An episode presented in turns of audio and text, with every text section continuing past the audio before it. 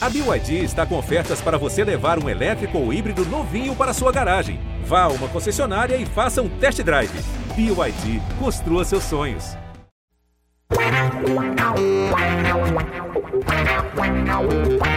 Um orgulho que nem todos podem ter. Está começando mais um GE Santos, o seu podcast exclusivo do Peixe aqui no Gol Esporte. Eu sou Pedro Suaide para falar da última rodada do Campeonato Brasileiro. Estou muito bem acompanhado de Bruno Gutierrez, Isabel Nascimento. Amaral não pôde participar hoje. Bruno Jufrida segue gozando de suas férias, merecidas, porém questionáveis. E o Santos está entrando de férias logo menos, né? Empatou com o Cuiabá essa última rodada, 1 a 1 gol de Lucas Braga. Terminou o campeonato bem ali no meio da tabela, depois de altos e baixos durante essas 38 rodadas, mais baixos do que altos, convenhamos, mas o saldo ficou ali, décimo colocado, 50 pontos, vaguinha na Sul-Americana. Tá de bom tamanho para essa temporada, Bel? Bem-vinda a mais um GE Santos. Oi, Pedrinho. Oi, Bruno. Oi todos que estão nos ouvindo. Olha, eu acho que dentro de tudo que a gente pensava para esse ano, tá muito interessante, assim. Eu acho que é claro que a gente começa a a se iludir, né? Putz, pode pegar uma Libertadores? Putz, pode, mas assim, é, se a gente pensar nessas últimas duas rodadas, se o Santos não tivesse vencido, o Santos estaria com 46 pontos, ali totalmente brigando com o Juventude, brigando com o Grêmio, né? A gente viu ontem como foi muito difícil, principalmente para o torcedor do Grêmio, para qualquer outro torcedor que está ali embaixo, né? Bahia, Juventude, Grêmio. Então eu acho que dentro dos parâmetros do Santos, um time que quase caiu no Paulista, de uma derrota dramática na Libertadores, é, de você ter uma, uma, duas eliminações muito difíceis, né? Tanto sul-americana, três, né? No caso, porque o Santos só entrou na Libertadores para ser eliminado depois. Então foi eliminado ali naquele jogo, jogou muito mal os dois jogos contra o Boca, foi eliminado na Sul-Americana, eliminado na Copa do Brasil de maneira muito ruim, né? Você viu um Fortaleza até a semifinal, você viu um Atlético Paranense ganhando, que, poxa, eu acredito que o Santos tem a competência para ser um time que encara bem um Atlético Paranaense, por exemplo. Então, eu acho que dessa, dessa, dessa forma, né, Pedrinho? Assim, acho que dá para a gente enxergar hoje é décimo colocado, 50 pontos, como um copo meio cheio, sim. É claro que o jogo de ontem poderia ter mudado alguma coisa, né? A gente estava pensando aí no, nas possibilidades, talvez nem mudaria tanto, mas é claro que o que o Santista estava esperando, diferente acho que de um torcedor do São Paulo, né? Que, poxa, do nada viu, eita, dá para cair. O torcedor do Santista, ele começou o campeonato já pensando, dá para cair. Então, acho que a gente termina com esses 50 pontos de uma maneira assim, ok, passamos por ano de 2021, esperamos realmente que 2022 não seja assim. É, se passou perto de cair no Paulistão, definitivamente a expectativa para o brasileiro era mais baixa, né? Assim, começa com esse medo, já que a última impressão do Paulistão, aquela última rodada contra o São Bento, uma agonia completamente desnecessária como um todo, mas que aconteceu e era muito real, o torcedor estava com medo porque podia sim ter caído. Acabar o Brasileirão em décimo, acho que é um alívio. É, é complicado porque, assim, esse Brasileirão, cara, foi muito embolado. Quando acabou agora, beleza, o Juventude, que foi o primeiro fora da zona de rebaixamento, abriu três pontos para o Grêmio. Mas até essa última rodada era, pô, um time dentro da zona de rebaixamento tinha uma diferença de tipo 5, 6, 7 pontos para oitavo colocado. Então, assim, muito complicado, uma tabela que é difícil de analisar por de tão embolada que fica. Mas já puxando o Brunão aqui para o papo, a gente viu o Santos realmente acabar com uma campanha bem mediana, né? Assim, foram 12 vitórias, 14 empates, 12 derrotas, com 35 gols a favor e 40 gols contra. É, mas, assim, esse fim, e aí já chamando a gente para um assunto que vai, obviamente, pautar nosso podcast, o Carilli conseguiu dar uma ajeitadinha na casa, né? Fazer passar menos sufoco, e é com ele que o Santos planeja o seu 2022, certo? É, bom dia, Pedro. Bom, bom dia, boa tarde, boa noite, né? Pedro, Bel, todos que nos ouvem nosso GE Podcasts. É, o Santos tem no geral, né, como você disse, Pedro, analisando uma campanha mediana no brasileiro, mas a gente, se a gente pegar o recorte turno 1 e turno 2, né, o Santos teve uma campanha mais digna né, no segundo turno, no comando do Fábio Carilli. Lógico que a gente teve ali uma certa dificuldade no início do trabalho do Carilli, questionamentos, chegaram a falar que, que o Santos ia trocar de técnico de novo, que ia ficar talvez com um auxiliar até o final da temporada isso naquele período que o Edu Dracena estava chegando ao clube e tudo, mas mantiveram o Carilho, a manutenção do trabalho deu resultado, E com o Carilli a gente vê aí um, um horizonte um pouco mais esperançoso para o Santos, né? O Santos, se a gente pegar só a campanha do retorno, o Santos foi o oitavo colocado, né? Marcou 28 pontos em 19 jogos, 7 vitórias, 7 empates e 5 derrotas.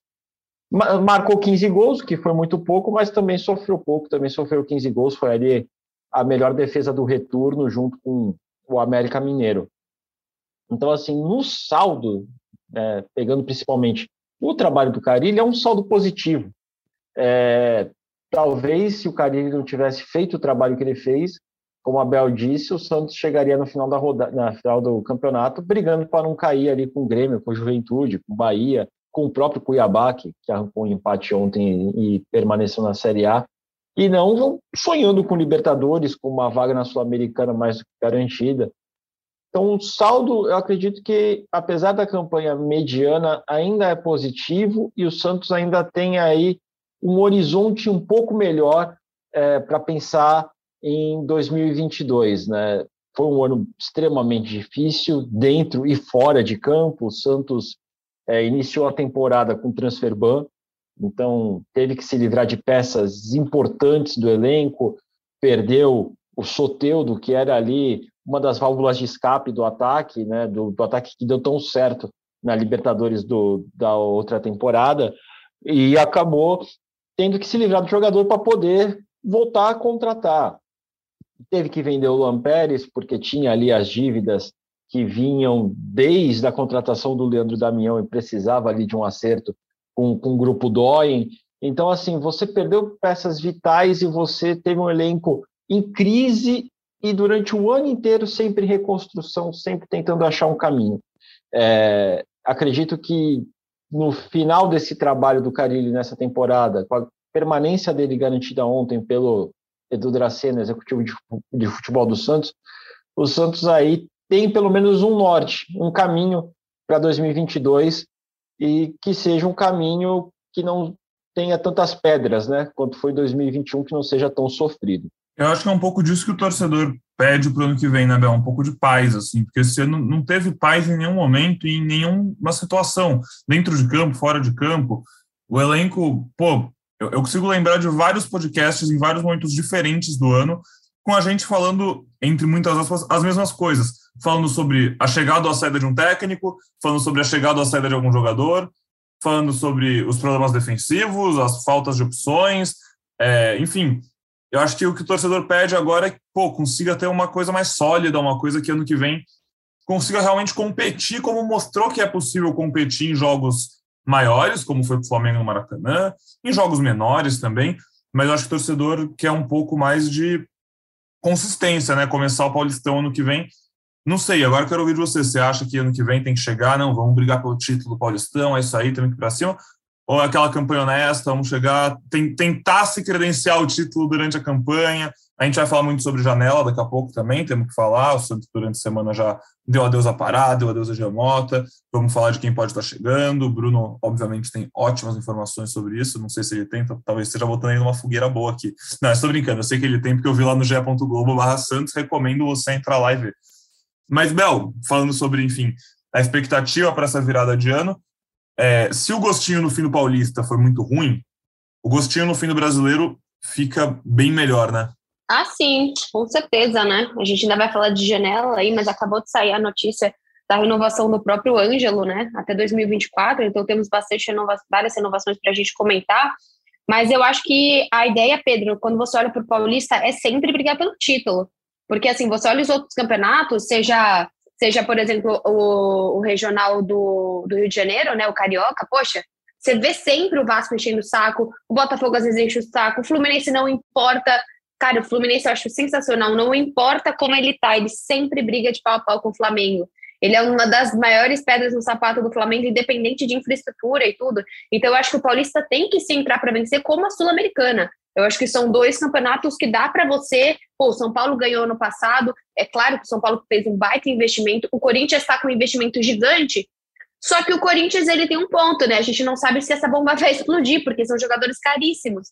Então o Corinthians ele está super apostando. Então o Santos eu vejo um crescimento correto hoje. Estou falando que São Paulo ou Corinthians estejam errados, mas o São Paulo apostou tudo e acabou ganhando só o Paulista E o Corinthians está apostando tudo e realmente está com um time muito forte, mas a gente tem, não sabe se o Corinthians tem é, condições financeiras, né, para continuar com esse elenco até quando.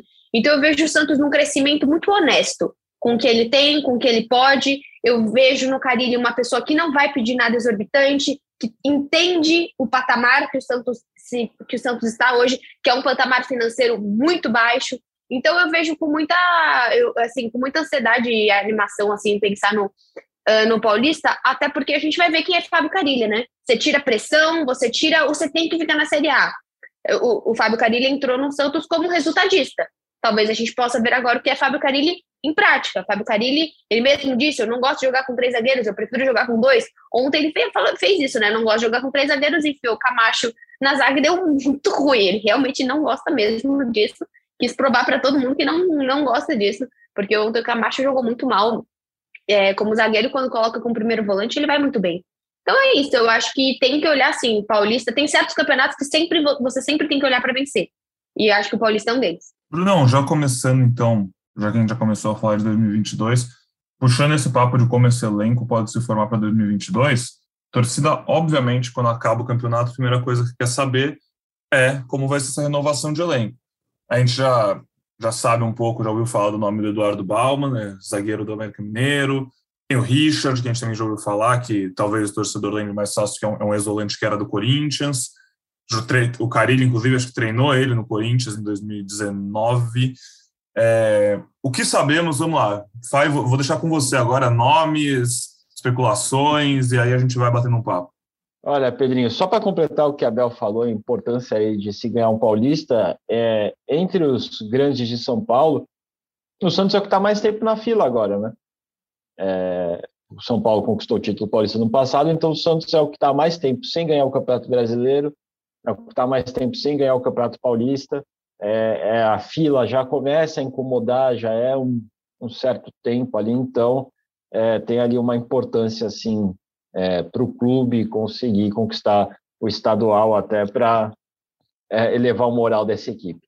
Mas falando sobre contratações, né? Ontem o Carilli, até questionei o Carilli, porque na sexta-feira passada ele deu uma entrevista falando que precisava ali de reforços pontuais, três ou quatro, para poder potencializar os jovens do elenco.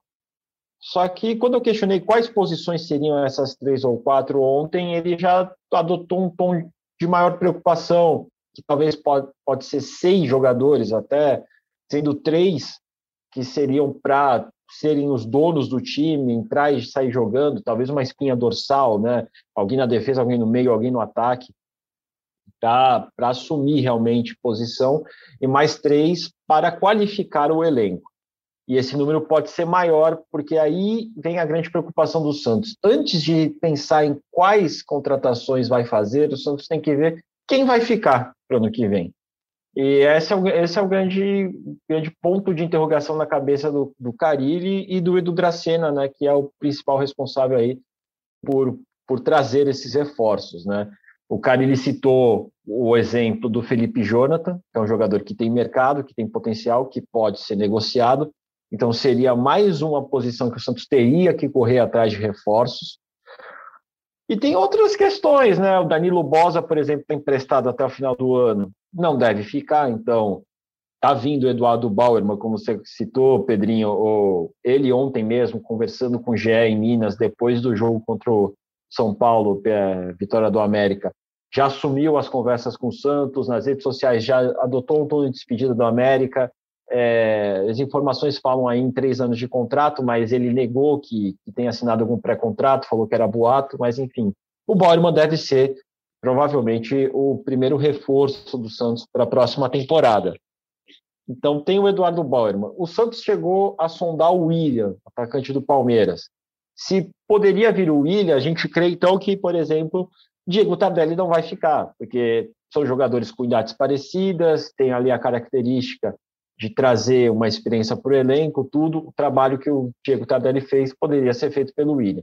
Porém, a negociação também é difícil com o Palmeiras, porque o Palmeiras enxerga no William, mesmo que ele não entre em campo, a, a função que o Tardelli faz no Santos, né, de ser o cara que está ali com os jovens, de ser o cara que conhece o clube. e, e essa experiência para o elenco mesmo sem atuar, é, mas fazendo esse trabalho de bastidor. É, o Santos perdeu o Pará, então vai precisar de um lateral direito. É, a gente tem que ver se o Matson vai ficar. O Matson tem mais um ano de contrato, eu creio que deva ficar, mas enfim, é, é preciso ver essa situação. É, o Santos é, vendeu o Geomota, então o Santos também vai precisar de um meia, repor essa posição de meia. O Santos tem ali dúvidas no ataque, porque já no meio do ano o Marinho citou o desejo dele de atuar no, no mundo árabe, de fazer o seu pé de meia. O presidente Andrés Rueda já falou que se chegar a proposta e a proposta for boa para clube jogador, vai negociar, é, vai cumprir o desejo do jogador. Então seria mais uma posição que o Santos precisaria se reforçar. E tem a questão também do Marcos Leonardo, que vive um impasse na renovação e foi muito valorizado com esse final de temporada. Marcou quatro gols em três jogos, então isso desperta a atenção dos outros clubes e está com contrato para vencer em outubro. O impasse na multa, é, principalmente para clubes do exterior, que o Santos quer impor ali um valor alto para não perder o jogador, o staff do jogador não quer que esse valor seja tão alto assim, até para facilitar é, uma futura venda. Então seria mais uma posição que o Santos teria que se reforçar, teria que ir atrás. Então é, é assim, são muitas dúvidas né, nesse início de janela para saber qual o perfil de jogador que o Santos vai atrás. A gente sabe o perfil básico é jogadores que venham para assumir posição. Mas quais seriam esses jogadores ainda é, é, muito cedo, ainda é muita especulação. O Santos vai precisar primeiro fechar o elenco dessa temporada, ver quem realmente vai ficar, quem segue, para depois buscar essas posições. Ontem o Carille citou o caso do Richard, que é um jogador também aqui especulado, elogiou bastante o Richard, então dá para ver que o Carille tem um interesse no Richard. O Richard tem a questão extra-campo, é, ele foi devolvido pelo Atlético Paranaense para o Corinthians antes do período final por problemas disciplinares, segundo o Atlético, o jogador negou, então a gente não sabe como é essa questão em relação ao Richard. E ontem foi citado também o Léo, que é um zagueiro veterano. A gente vê aí se o, se o Bosa está indo embora, é, poderia assumir, vir, também para assumir aí essa função. Que é um jogador veterano, 35 anos, zagueiro experiente, passou muitos anos no Cruzeiro, e que o Carilli também enxergou com bons olhos e deu ali mais ou menos da letra para o da cena que se aparecer no radar do Santos é um jogador que ele gostaria de contar que tem um perfil que ele espera para o clube. Então a gente tem aí, é, em linhas gerais, né? O William, difícil, o Bauerman, praticamente certo, o Richard, que é um jogador que agrada o Carilli, mas é preciso negociar, né? principalmente com o Corinthians, né? com o rival, e o Léo, que é um jogador que também interessa bem uh, ao técnico Fábio Carilli, tem um perfil que o Carilli enxerga de um jogador experiente que chega ali para trazer mais experiência para os jovens do elenco. Aí depois vem outras especulações. É, eu não quero alardear aqui, mas conversando com, com os nossos colegas é, no Rio de Janeiro, falaram que a esposa do Ganso ali poderia já estar procurando escola para os filhos em Santos, né? Então tem essa conversa, mas dentro do Ela Santos... vai jogar nas sereias? Que legal! É, então... Não sabia que ela jogava bola. Mas dentro, eu fico feliz, dentro... cara. Eu fico muito feliz, Bruno. Mas para tranquilizar uma parte aí da, da torcida, dentro do Santos a informação é não tem chance alguma do Ganso vir para o Santos. Então, assim, antes que comece esses hum, boatos. Hum, se o Bruno Gilfrida estivesse aqui, você já imagina o que ia acontecer, né, Bruno? Eu imagino. Mas... Eu acho que quem está matriculando os filhos é o Bruno Gilfrida. Ele não está hoje porque ele está é. matriculando os filhos do Ganso, provavelmente numa escolinha perto da casa dele ali, para ele poder também ficar com os filhos, né? Levar e buscar, porque é basicamente esse tipo de jornalismo de Bruno Gilfrida. Aproveitou as férias para fazer esse meio de campo. Mas assim, é, falando sério, vindo a informação de dentro do clube é que não há chance nenhuma do Ganso vir para o Santos. Então, talvez essa história da, da esposa do Ganso ter ali é, encerrado a matrícula dos filhos no colégio no Rio e já está procurando escolas por Santos, talvez seja mais um boato, um burburinho aí que a gente vai ouvir dos muitos né, nesse período de contratações. É, começou esse período que é o período da janela, mas antes do período da janela é o período de é isso, burburinho. Acontece, o torcedor quer saber, o torcedor vai perguntar para a gente de coisa que a gente não sabe, vai perguntar para a gente de coisa que não existe ou de coisa que existe, depois a gente descobre. E aqui é, é assim, a gente vai falando, podcast após podcast, a gente vai falando o que a gente sabe no momento. Lá no ge.globo Santos você vai ficando por dentro das notícias realmente do que está acontecendo. Aqui a gente já conversando, aqui, por exemplo, Bruno vai dando essas informações, né, de existe uma conversa de que talvez o Ganso esteja insatisfeito por aí vai, mas isso obviamente, né, não quer dizer nada hoje, então fica por dentro, acompanha, segue a gente, que você vai ficar vendo realmente o que acontecer quando acontecer. Esse fim de ano é complicado, às vezes o fim de ano vai só se arrastando, as coisas começam a virar só em janeiro, às vezes tem time que resolve já contratar antes do Natal, é, a única solução é você acompanhar a gente para saber efetivamente tudo o que vai acontecer. Eu queria saber de você, Bel, de cara, já ouvindo essa, esse ótimo panorama que o Bruno traçou para a gente, é, tanto do perfil contra, das contratações que o Santos quer, quanto dos nomes, mas os nomes acho que é mais difícil de falar porque é muita especulação, a gente não sabe quem vem ou não, acho que é mais fácil falar quando efetivamente vierem, quando o Santos perder jogadores que devem sair, mas você acha que é por essa linha mesmo que deve ir no, no perfil de jogador? Você gosta dessa ideia do Carilli de ano que vem trazer alguns jogadores mais experientes para dar essa cancha, dar essa, esse respaldo aos garotos, porque é um time ainda, né, muito novo. A gente vê o Santos sofrendo para, o Santos sofreu para ficar, não sofreu para ficar na Série A, mas né, sofreu para conseguir ter a calma nas últimas rodadas. Foi um campeonato difícil. E ainda assim o Santos sai do campeonato com, pô, o João Paulo, acho que longe de ter revelação, já já é uma realidade, é um dos melhores goleiros do Brasil. Mas, pô, Kaique Renovado até 26, hein, Pedrinho? Importante Ó, falar. Ótima notícia, inclusive, verdade, boa, Bel.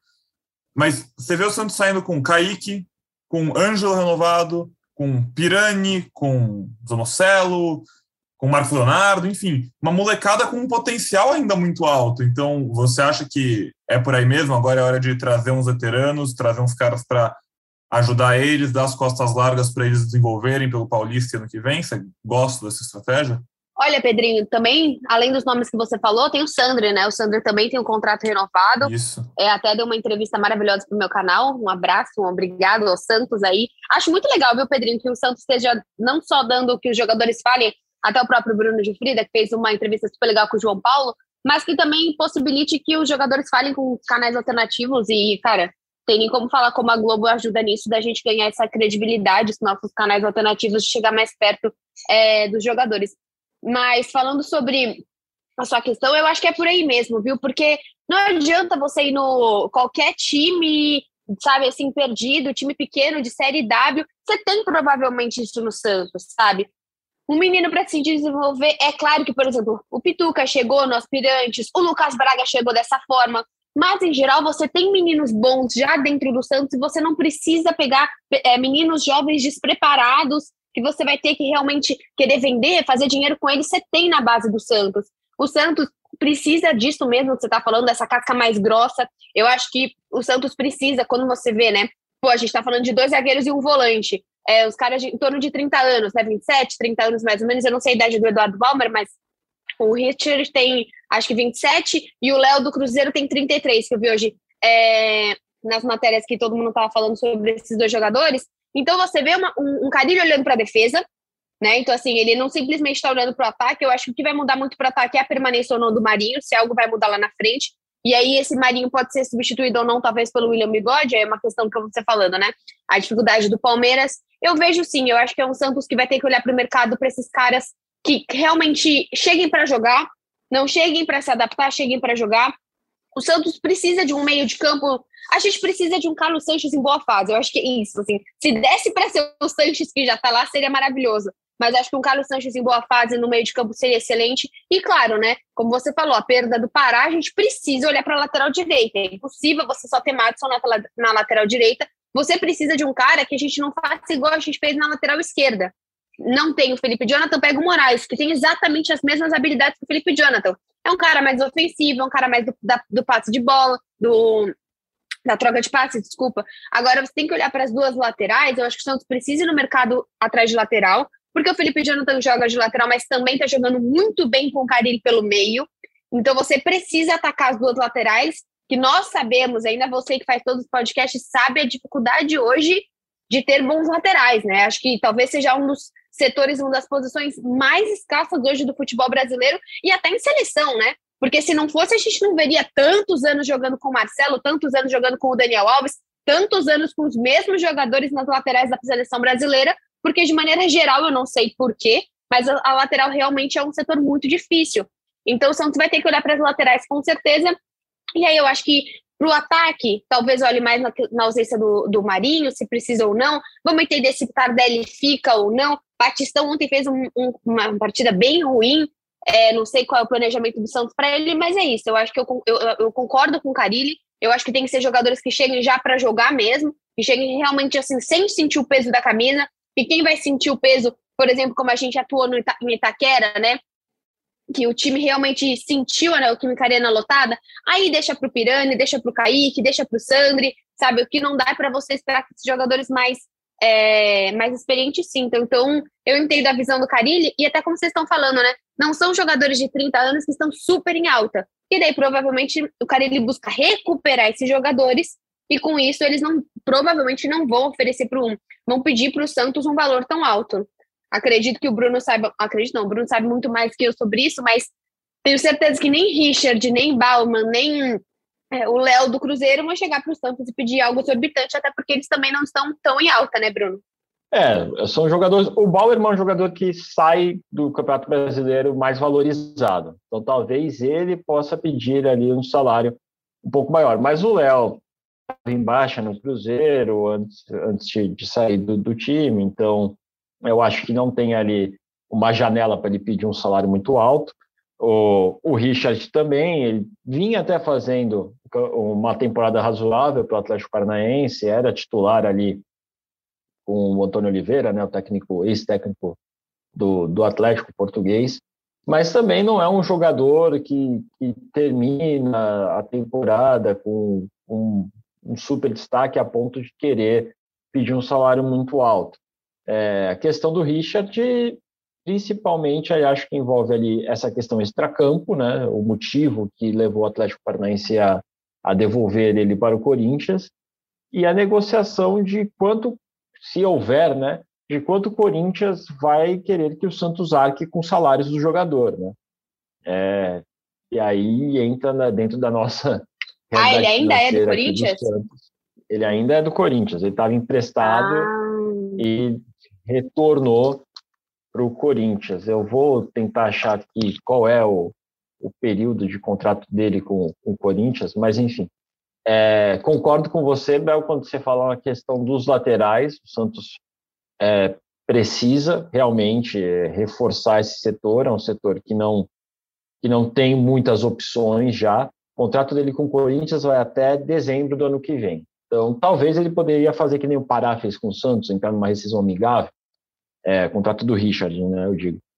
É, mas o Santos precisa realmente é, olhar com carinho para as laterais, olhar com, com, com, carinho a situação do primeiro volante, que é uma coisa que o Carilli já cobrava quando ele chegou ao Santos e que o Santos não tem esse jogador, talvez o, o Vinícius Balieiro e só, é, não tem esse jogador com experiência para ser o primeiro volante. E a questão do ataque mesmo, né? Porque a gente não sabe se o Tardelli fica. É, o Marcos Leonardo tem toda essa, essa discussão sobre a renovação de contrato dele. A gente não sabe se o Marinho fica, então precisaria de um jogador de, de lado no ataque. Então, o Santos é, parece que ali já tem é, também mais ou menos desenhado né, é, o mapa das necessidades do clube. Agora vai ser realmente fechar esse elenco e correr atrás das peças que necessitam. Eduardo Bauerman tem 25 anos, Bel, você citou lá atrás, só para passar informação para o nosso ouvinte. Foi um dos destaques dessa defesa do América Mineiro, que estava até vendo aqui, foi a quinta melhor defesa desse Brasileirão. O América Mineiro terminou o Campeonato Brasileiro em oitavo, com três pontos a mais que o Santos, vai para a pré-Libertadores, fez histórica, fez história. E o Bauerman, enfim, o time tomou só 37 gols, uma média inferior a um gol por jogo, né, por um gol e só tomou mais gols do que Atlético Mineiro, Flamengo, Corinthians e Atlético Goianiense. Enfim, vamos encaminhando então aqui nosso episódio dessa sexta-feira para o fim. É, a gente volta ainda, não é uma despedida do ano, da temporada. Semana que vem ainda é uma semana com notícias, né? Obviamente, a gente está aqui no batente, diferentemente de Bruno Jufrida, né? aproveitar para lembrar disso mais uma vez. É, a gente volta, a gente vai falando com vocês. É, Bel, Brunão, mais algum comentário, mais alguma coisa que vocês gostariam de exaltar sobre esse fim de campeonato, sobre essa última rodada? Pedrinho, acho que é só agradecer a todos os ouvintes né, que estiveram com a gente o ano todo. A gente falou isso no último, mas várias pessoas marcando aí, falando que o Gé Santos estava nos seus tops 5 ali do Spotify. Então, agradecer mesmo a todos os ouvintes que receberam aqui de braços abertos, principalmente eu aí que integrei o time esse ano. É um prazer muito grande falar com vocês aqui no nosso podcast. É muito gostoso ter esse espaço que a gente fala um pouco mais calmo, com um pouco mais de, às vezes, um dia depois do jogo, né, que você começa a pensar com a cabeça. Eu, eu nunca sou racional, né, mas eu tenho que ser um pouco menos emocional. Mas eu fico muito feliz aí. É só agradecer aos ouvintes, agradecer você, ao Bruno Amaral, ao Bruno. Fazer o quê, né? Tem que agradecer a todo mundo que participa e a Laurinha também, que fizeram desse ano aí do podcast GE Santos um grande programa para os ouvintes. Perfeito, Bel. Muito obrigado. A gente te agradece também, né, Brunão? Ah, com certeza. Também é, gostaria de agradecer, né, Pedro? É, eu que, assim como o Carilli, entrei para o time na, nessa metade final do ano, né, para reforçar a cobertura do GE. É, agradecer a todo a vocês que, que ajudam muito a, ao GE Santos ser o que o GE Santos é no, nos nossos podcasts você, Pedro, Abel, o, o Amaral, meu, meu parça Jufrida, que sempre está junto com a, comigo na, na cobertura do, do Peixão, a Laura, enfim, todo mundo que, que ajuda a fazer esse, esse podcast ser, ser tão bom e tão divertido, né, de se produzir. E os melhores desejos aí para esse final de ano, para todos, é, para todos nós, para todos os torcedores do Santos, para o próprio clube, e que venham aí muitas boas notícias para essa temporada 2022 do, do nosso Santos Futebol Clube. Maravilha. Obrigado, Brunão. Obrigado, Bel. Obrigado para você que acompanha a gente, pela companhia, pela audiência de sempre. A gente te espera aqui ainda nos próximos episódios. Te desejo um ótimo fim de ano e um 2022 maravilhoso para você e para o Peixe, né? Que a gente possa cobrir jogos maiores. Pior não dá, né, Pedrinho? É, Ô, Bel, pior, pior que Sempre dá. dá, né? É verdade.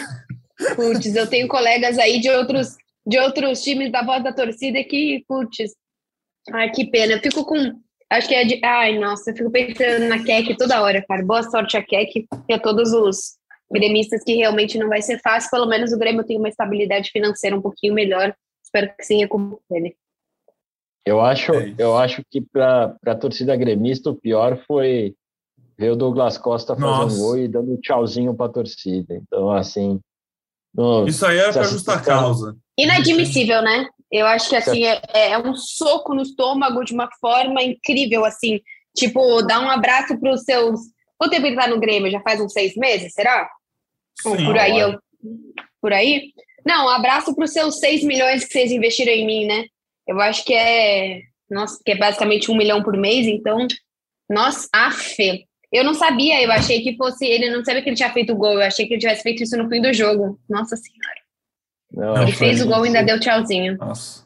Se o torcedor do Santos não teve uma temporada muito feliz, eu acho que do Grêmio menos ainda. dá para ficar, dá para ir com esse alento para o fim de ano, né? Essa, essa alegria para o é. torcedor do Santos. Ela podia ser pior, mas que ano que vem seja muito melhor, que nosso Bruno Gutierrez viaje para a final da Copa Sul-Americana. Acho que vai ser lá no, Equador, né? Acho que em Guayaquil, se eu não me engano. Enfim, nem sei. Se Acho que a da Libertadores vai ser, eu não sei se é da Sul-Americana também não. Ixi, mas... vai ter altitude, será? Que loucura! Verdade. Bom, não sei, isso aí é ano que vem a gente descobre. Ah, tô aqui... a gente tem bastante podcast para discutir sobre a altitude da final da Sul-Americana. É, já estamos nessa. A galera aqui, Santos acabou de se livrar do rebaixamento e já estamos pensando nessa. Mas é isso. Já está pensando seja... Sul-Americana. É isso? Eu não, ah, eu não te falar que eu não consegui descobrir, mas vamos, vamos pesquisar. Não, mas assim, a gente a gente está aqui numa relação de uma relação horizontal com o nosso ouvinte, aí não não tá levando isso aqui não. a sério, não é não é informação aqui, é papo só. Ah, então tem uma informação, informação, aqui é sério, vamos lá. Final da Libertadores no Equador e da Sul-Americana no Brasil. Ah, no Brasil, então você viaja para outro estado. Ih, rapaz, é Maracanã? Será que já tem o estádio, Bruno? É, decisão da Sul-Americana, disputada provavelmente no dia 1 de outubro, no estádio Mané Garrincha, em Brasília. Eita! Tá certo, então, pessoal. Vamos nessa. Até a próxima. E aquele abraço. Que, que o Santos esteja em Brasília para ganhar a Sul-Americana ano que vem. Fui! Nossa, amém!